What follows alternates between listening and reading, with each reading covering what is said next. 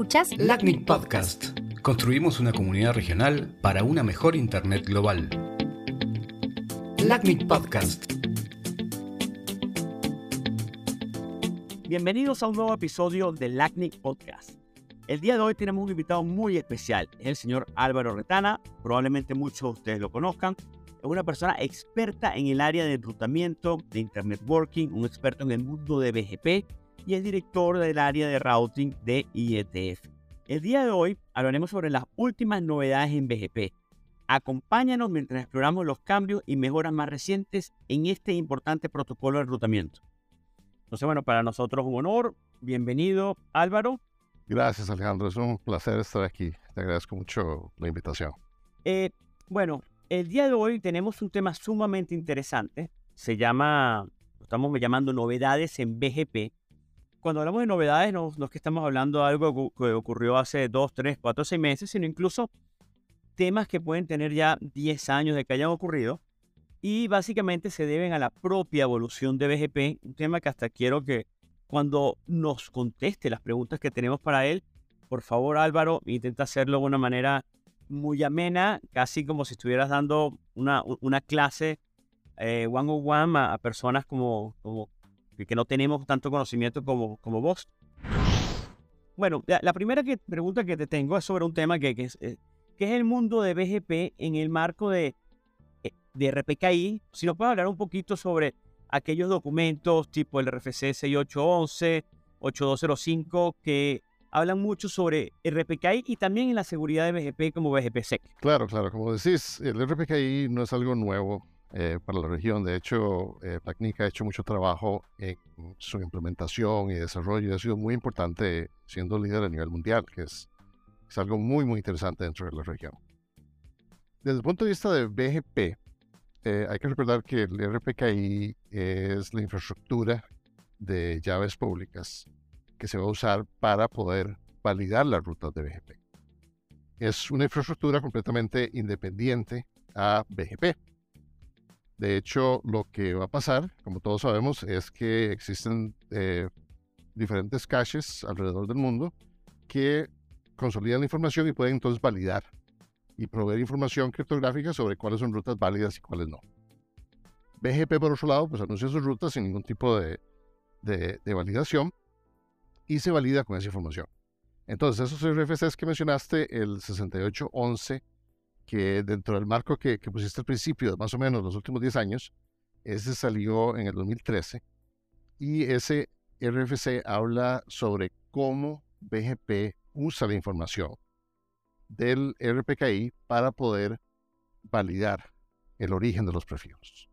¿Y qué hacemos con esa información? Entonces, la información del RPKI se, se obtiene independiente de BGP de nuevo y BGP después decide si las rutas son válidas o inválidas o si no se tiene suficiente información para decidir.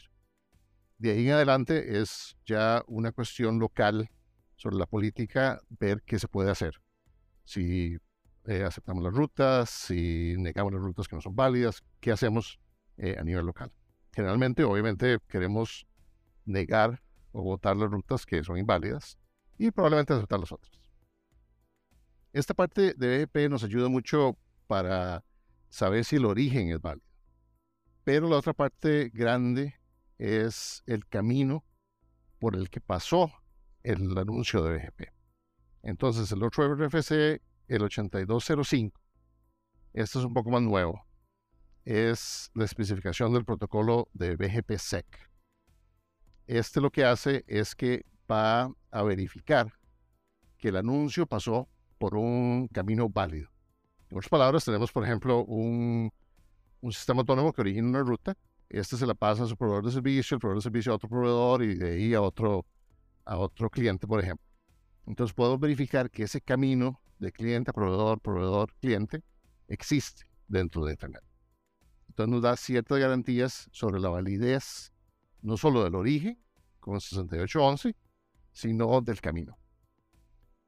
BGPSEC no ha sido tan popular como el RPKI y la validación de origen, porque, como te puedes imaginar, para verificar el camino, todos tenemos que participar. Entonces eso hace que tengamos eh, menos eh, incentivos, o tal vez más barreras para poder implementar un sistema como estos, porque todos los tenemos que implementar. Entonces todavía existen muchas conversaciones dentro del IETF sobre qué más podemos hacer o si hay otras, otras soluciones intermedias tal vez que podemos implementar antes de llegar a BGPSEC o en lugar de BGPSEC en algunos casos. Muchas gracias Álvaro por esa, bueno, por, por esa explicación, ¿no? Sumamente importante entender qué hace RPKI, quizás su diferencia con BGPSEC, quizás algunas personas todavía pueden prestar alguna, pueden tener alguna confusión al respecto. Eh, te quiero hacer otra pregunta, ya vamos a pasar a otro tema. Eh, creo que pues, se ha popularizado un poco menos. Sin embargo, bueno, dame tu feedback sobre el RFC 7606, que básicamente es mi entender de que en caso de que un speaker BGP reciba algún update quizás mal formado, en otras oportunidades eh, la sesión BGP se iba, a reiniciar con un notification. ¿Qué, qué, por qué se creó este RFC? ¿Qué está, ¿A qué solución está ofreciendo? Sí, yo creo que este es uno de los RFCs más importantes que hemos hecho en los últimos años de, de BGP.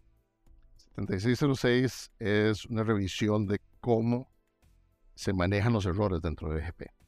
BGP es un protocolo muy, muy sencillo. Usamos TCP para transportar, y simplemente enviamos eh, actualizaciones, recibimos y se acabó. Hay detección de errores. En otras palabras, si hay alguna actualización que no nos gusta, algún atributo que viene mal formado, podemos detectar los errores. Lo que BGP no hace es corregir errores.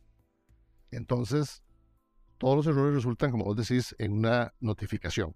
La notificación es simplemente un mensaje de error donde yo te digo, no me gustó esto del, del el mensaje que me mandaste antes. El parámetro estaba malo, el valor incorrecto, lo que sea, no me gustó. Y lo que hacemos es que entonces la sesión cae y volvemos a empezar de cero. Esto puede ser obviamente muy, muy malo para las sesiones donde tenemos rutas de Internet, donde tenemos un millón de rutas, tal vez conexiones con varios otros enrutadores, porque puede llevar mucho tiempo en volver a reconverger. Esto ha sido un problema que hemos visto conforme aumente el uso de BGP, no solo en, cuanto a nivel mundial, sino en cuanto a los usos de BGP para otros tipos de aplicaciones. Entonces, hemos visto proveedores de servicio que tienen diferentes sistemas autónomos, por ejemplo, que hay un error que pasa a través de todos los sistemas autónomos y todos van cayendo uno por uno las sesiones y se recuperan. Entonces, ese RFC lo que hace es que permite para algunos errores no reinicializar la sesión sino poder tomar otro tipo de acción. Las acciones en general son eh, del tipo donde puedo ignorar la información si el atributo no me influye en la selección de rutas, o donde puedo simplemente, si sé cuál es la ruta, pero los atributos no son válidos, puedo simplemente considerar como si se hubiera eh, eliminado esa ruta, el sistema de rutamiento. Entonces eso me ayuda a, de alguna forma, no corregir el error todavía, pero a mantener la estabilidad de las sesiones. Y bueno, muy de acuerdo contigo. Yo creo que este documento apoya de una manera significativa con lo que vendría a ser con la estabilidad del Internet. Y bueno, cosa, el BGP como sabemos no es un protocolo menor en, el ecosistema de Internet. Bueno, voy a pasar a otro tema. Y, es un tema que, he leído mucho, pero como quien diría necesito escucharlo con una persona, de, de un experto como, como tú sobre, eh, básicamente ahora estoy hablando del RFC 7752, que es el BGP de Link State, BGPLS.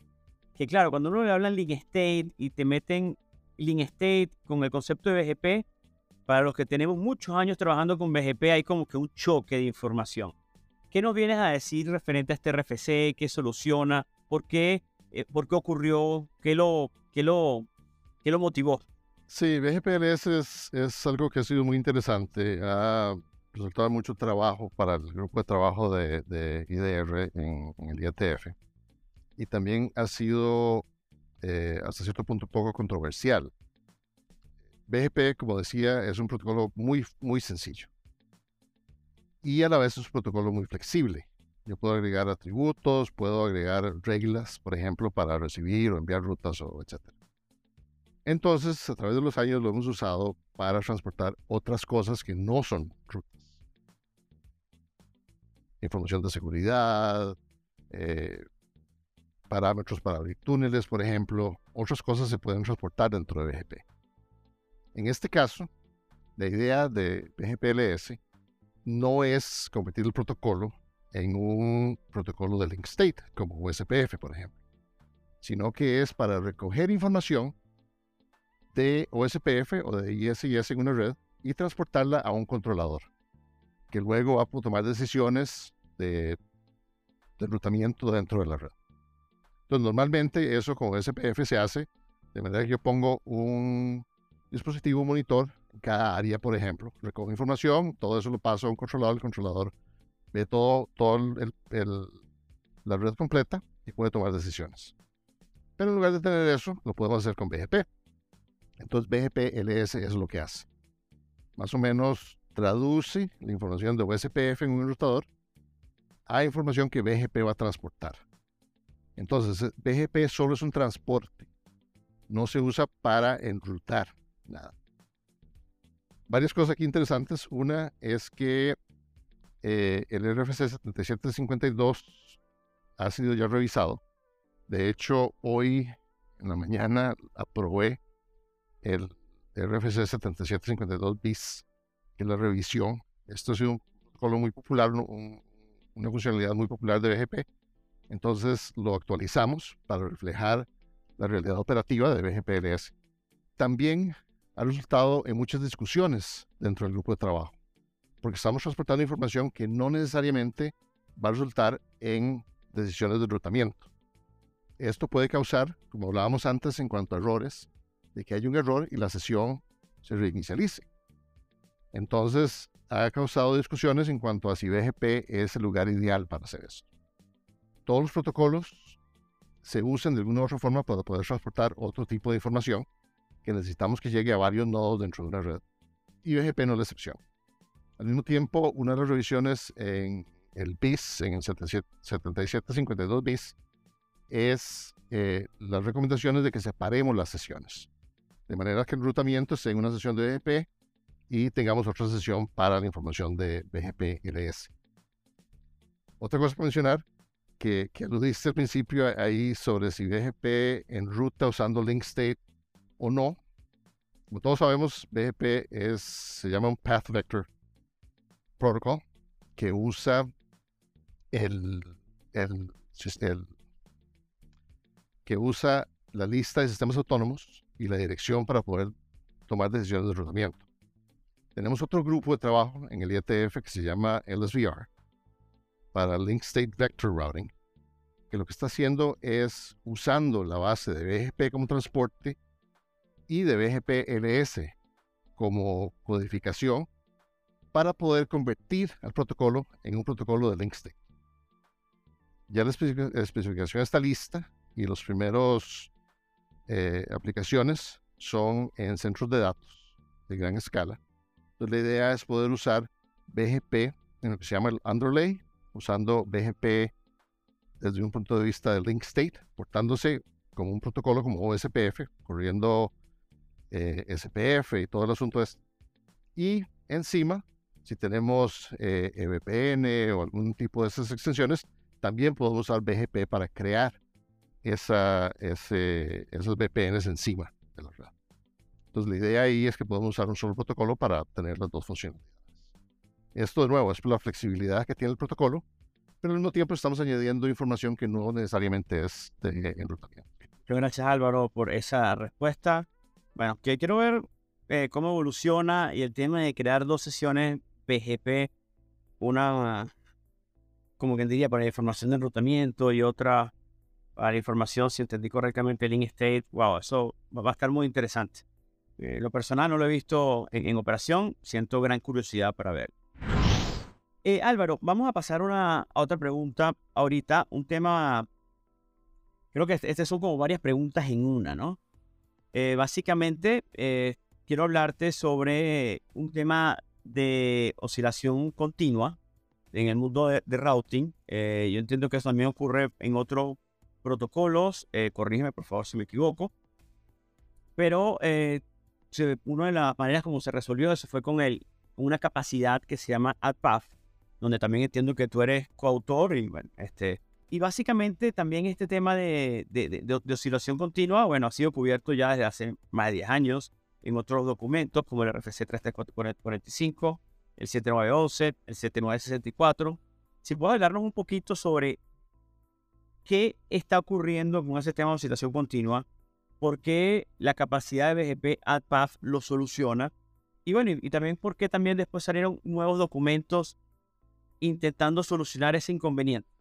Sí, esto es algo, eh, de nuevo, que está relacionado con, la simplicidad con la que fue eh, diseñada BGP. BGP asume dentro de un sistema autónomo que tenemos eh, conexiones entre todos los enrutadores. Entonces, lo que eso significa es que yo puedo ver las rutas que todos los otros enrutadores me envían.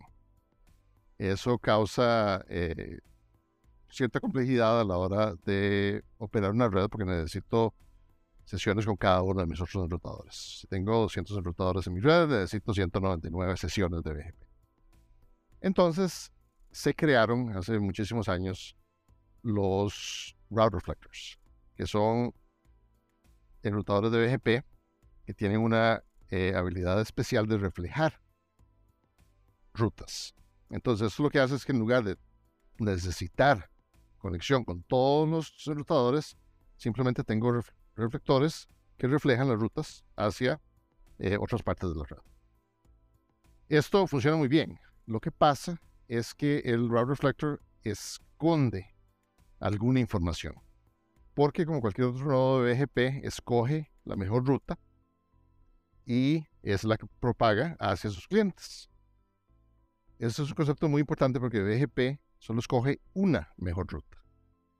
Nada más, solo hay una. No hay varias rutas, aunque tengan los mismos atributos, BGP escoge solo una. Y esa es la que propaga. Entonces, esto resulta en que haya cierto tipo de información que está escondida dentro de los updates.